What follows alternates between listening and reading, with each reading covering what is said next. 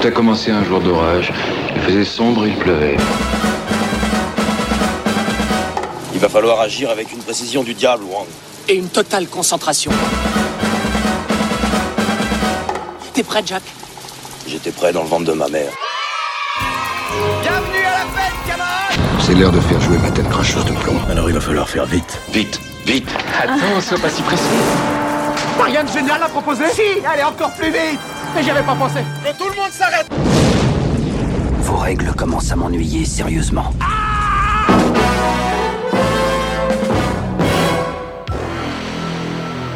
Salut à toutes et à tous, et bienvenue dans ce dixième épisode de la Formule Express de retour à l'écran. Une remise en lumière express un peu plus longue qu'à l'habitude consacrée à l'un des succès de l'année 1983, l'un des premiers films abordant la question des nouvelles techniques de surveillance et de l'atteinte à la vie privée. En bref, de l'arrivée de Big Brother. Ce film c'est Tonnerre de Feu de John Badham, avec Roy Scheider, Malcolm McDowell, Candy Clark, Daniel Stern et Warren Oates. Est-ce que vous parlez d'un contrôle aérien de la foule? Oh, exactement. Offrez-lui un cigare. Pas tellement nouveau, vous savez, ça n'a pas été un succès. Ah non, et où était-ce Au Vietnam. Nous avons amélioré le système. C'est-à-dire Vous verrez, Franck, vous verrez. Alors Tonnerre de Feu c'est quoi?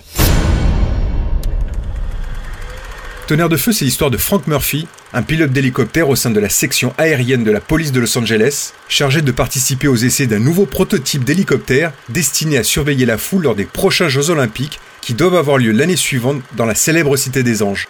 Une mission pendant laquelle il va mettre à jour une conspiration impliquant les plus hautes sphères de l'État.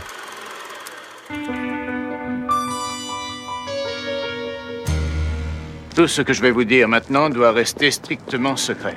Vous ne devez en parler à personne. Nous n'avons pas à nous demander pourquoi. Nous sommes là pour obéir aux lubies des politiciens locaux, monsieur Eisland. Allez-vous nous parler un peu de ce détachement spécial? Oui, il y a énormément de gens qui attendent déjà les Jeux Olympiques chez nous.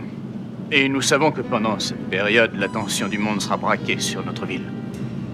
Et nous savons aussi que des cinglés, des terroristes et tous les insatisfaits, des bombes et une cause attendent l'horreur. Voilà à quoi ce détachement spécial doit servir à les combattre. Nous sommes en 1979 au fin fond de l'Angleterre. John Badham vient d'y terminer le tournage de son Dracula avec Frank Langella dans le rôle titre. Avant même de regagner son Amérique natale, il prépare déjà son prochain projet adapté d'une pièce de théâtre avec Richard Dreyfus en tête d'affiche, C'est ma vie après tout. C'est alors qu'un scénario écrit par Don Jacoby et Dan O'Bannon, l'homme qui a signé le script d'Alien, lui parvient. Je laisse Dan O'Bannon nous parler de ce scénario. Et moi étions amis depuis l'école de cinéma et nous avions envie de travailler ensemble. Autour d'une discussion à propos de Taxi Driver, je lui ai dit Pourquoi ne raconterait pas l'histoire d'un pilote de la police de LA qui devient fou et se met à tirer sur tout le monde? John Badham est emballé par cette histoire et décide d'enchaîner avec ce projet une fois celui avec Richard Dreyfus terminé. Mais il reste particulièrement sceptique sur un point crucial de ce script, celui du pilote fou qui désigne tout le monde. Don Jacoby et Dan O'Bannon vont donc remanier le scénario et le transformer en un thriller politique tout en parvenant à conserver le caractère borderline du pilote, traumatisé par son engagement pendant la guerre du Vietnam. Ce pilote, comment est-ce qu'il s'appelle? Murphy. Frank Murphy. Est-ce qu'on contrôle bien la situation? Je ne voudrais pas attirer l'attention sur ce programme. Ce nouvel appareil pourrait être ressenti comme une menace. Il faudra en finir avec ce type. Qu'en pensez-vous, colonel? Je pense, monsieur Holmes, qu'on devrait l'éliminer. Voilà ce que je pense. Vous voulez dire le tuer? Quand? Bouge-toi le nez, ça va sentir mauvais. Foutons le camp. Le studio de la Columbia achète cette nouvelle version et la pré-production commence au cours de l'année 1980. Badham et son équipe obtiennent rapidement la coopération de la véritable section aérienne de la police de Los Angeles, indispensable pour mener à bien le tournage de ce film. Cette coopération et le partage de l'expérience de la section ont amené le duo de scénaristes à remanier une nouvelle fois le script pour le rendre le plus proche possible de la réalité du quotidien de cette police de l'air. Los Angeles Airport, Astro 12. Sortie point Delta, vol VFR. En direction vers point 25. Roy Scheider, qui incarnait le célèbre chef Brody dans Les Dents de la Mer, se manifeste rapidement pour endosser le costume du pilote Frank Murphy, séduit par le caractère anticonformiste et complexe du personnage. De plus, l'acteur a déjà quelques notions de pilotage qui lui donnent un certain avantage. Alors au sommet de sa popularité outre-Atlantique, Scheider est donc naturellement choisi pour être en tête d'affiche de Tonnerre de Feu. Pour incarner son jeune coéquipier, Badham choisit Daniel Stern, un acteur quasi débutant qui deviendra véritablement célèbre quelques années plus tard grâce à son interprétation de l'un des deux cambrioleurs dans Maman j'ai raté l'avion. Pourquoi avoir choisi la police de l'air? Oh, je saurais pas le dire. J'ai fait une demande pour être observateur. Je pensais que ce serait agréable. Pas d'armes, pas de coups de pied dans les portes, tous ces trucs-là. Calme. Ah oui. Oh, tous ces gens là-dessous. Et qu'est-ce que vous croyez qu'ils font? Si on en croit les derniers sondages, environ 1 775 000 d'entre eux, tu vois, comme c'est précis, s'envoient en l'air. ah, c'est beaucoup, non? Qui mieux que Malcolm McDowell pour incarner le méchant de service qui a été ajouté lors des multiples remaniements du script? Badam avait pourtant premièrement choisi l'acteur australien Brian Brown, mais celui-ci n'étant pas disponible à cette époque, le réalisateur se rabat sur le légendaire interprète d'Alex dans Orange Mécanique, un acteur qui sait parfaitement jouer les crapules. D'abord réticent à cause de sa peur de mettre les pieds dans un hélicoptère, il accepte finalement de l'affronter et d'endosser le rôle de l'infecte Cochrane qu'il trouve absolument génial. Ça a failli être ta dernière heure, Murphy. On m'a dit que ta turbine avait lâché. Ou alors c'est ta façon de piloter. Va te faire foutre, connard. Oh mais Qu'est-ce que j'entends hmm? Des insultes? Ah, mais voilà qui est nouveau. On joue les braves maintenant. Est-ce que tu me menacerais, Frank Murphy? Non, simplement je te dis, va te faire foutre. Badam complète son casting avec Candy Clark qu'il avait remarqué dans American Graffiti de George Lucas et Warren Oates, un vétéran du western que l'on a notamment vu dans l'inoubliable Horde sauvage de Sam Peckinpah. Oates qui décédera malheureusement un mois après la fin du tournage.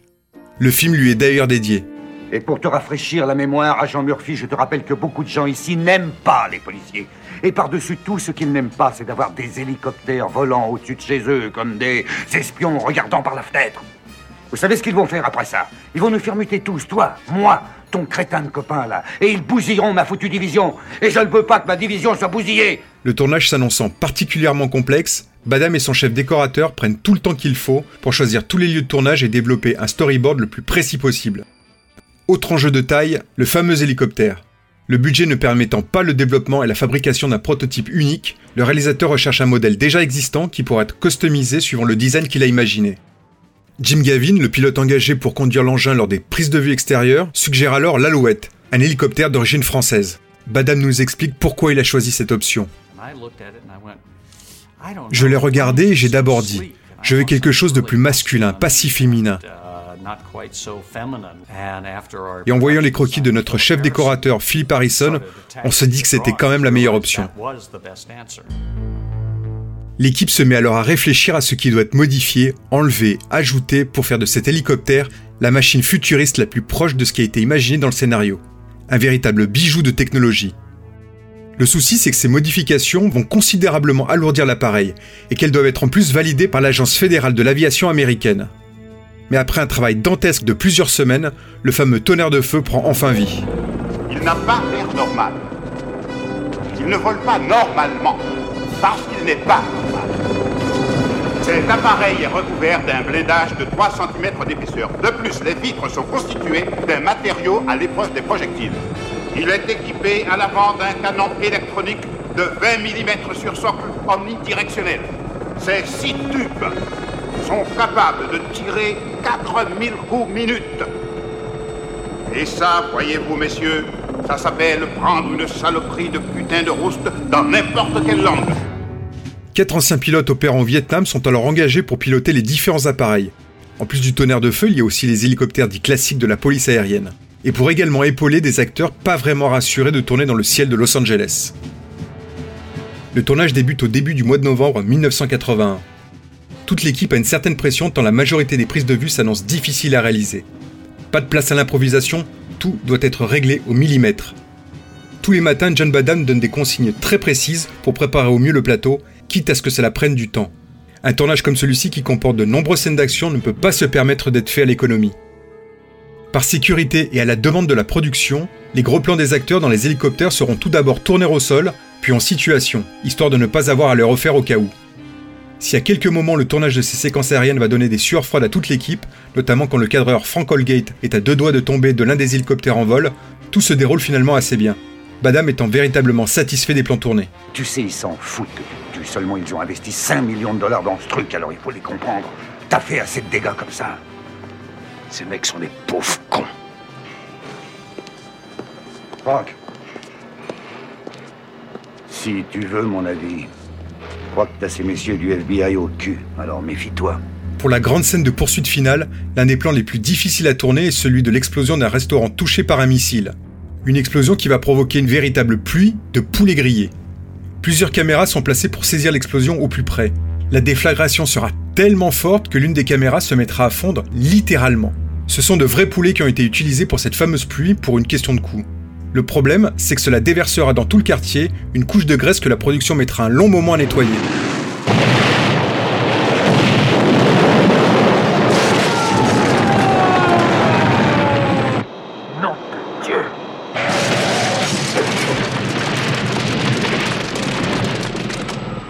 Quelques effets visuels seront également créés pour l'intervention des avions de chasse F-16 lors de cette même poursuite finale.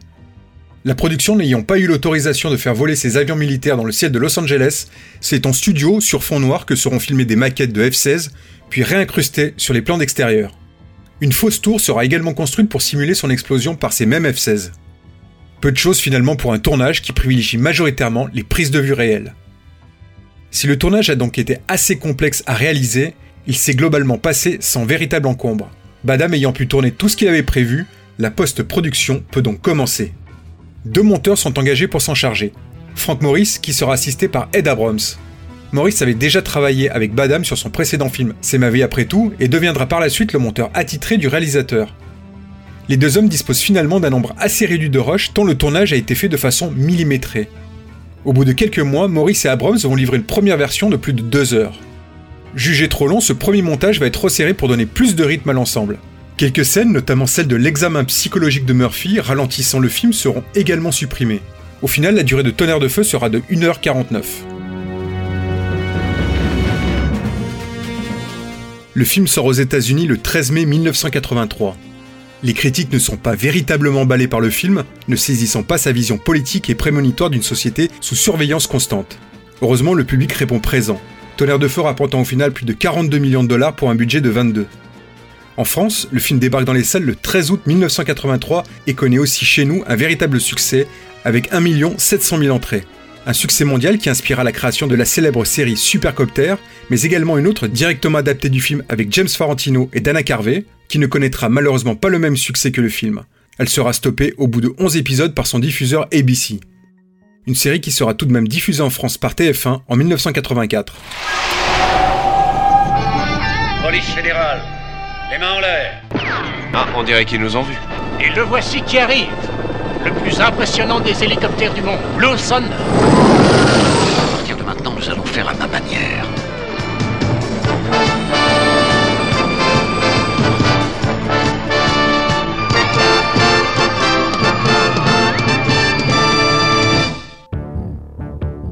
Après le succès de Tonnerre de Feu, John Badham enchaîne rapidement avec un autre succès, celui de War Games.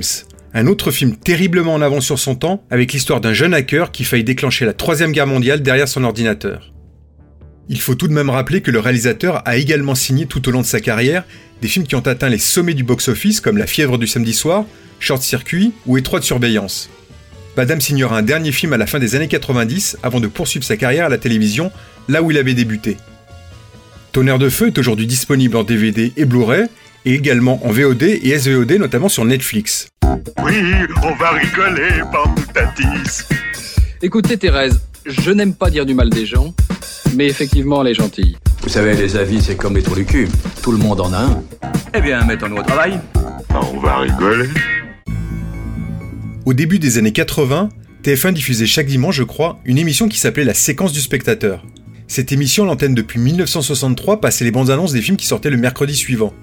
C'est donc après avoir vu le trailer de Tonnerre de Feu dans cette émission que j'ai traîné ma grand-mère le mercredi suivant en salle pour voir ce film. Trop jeune à l'époque pour comprendre sa dimension politique, j'avais été particulièrement marqué par ces nombreuses scènes d'action qui restent toujours aussi efficaces près de 40 ans après. Eh bien, que fait-on maintenant, messieurs? Je n'ai pas l'intention de perdre d'autres hélicoptères. Colonel? Monsieur le maire, nous avons deux appareils F-16 qui se tiennent prêts à Marchfield. Des F-16 On peut le descendre tout de suite, il faut juste nous donner le feu Monsieur vert. le maire, si vous le permettez, ces F-16 sont armés de roquettes. Nous courons le risque avec ces appareils de tuer des tas de gens qui n'ont rien à voir avec cette affaire. Les F-16 sont équipés de missiles RR à infrarouge. On peut le retirer du ciel, comme on enlèverait une tumeur. Oui, mais il ne s'agit pas d'une tumeur.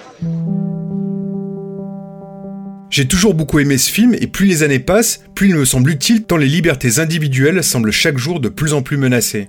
Tonnerre de feu laisse déjà augurer ce que nous sommes en train de vivre aujourd'hui et certainement encore plus dans les années à venir. Voilà, ça vient. Tactique, hélicoptère, offensif, réponse. Utilisation hélicoptère militaire contre les désordres. C'est ça la réponse Qu'est-ce que ça veut dire?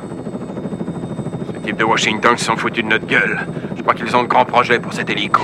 Demandons votre identité et identificatif sécurité. Répondez. Tonnerre de feu, répondez Merde. Tonnerre de feu à base spéciale.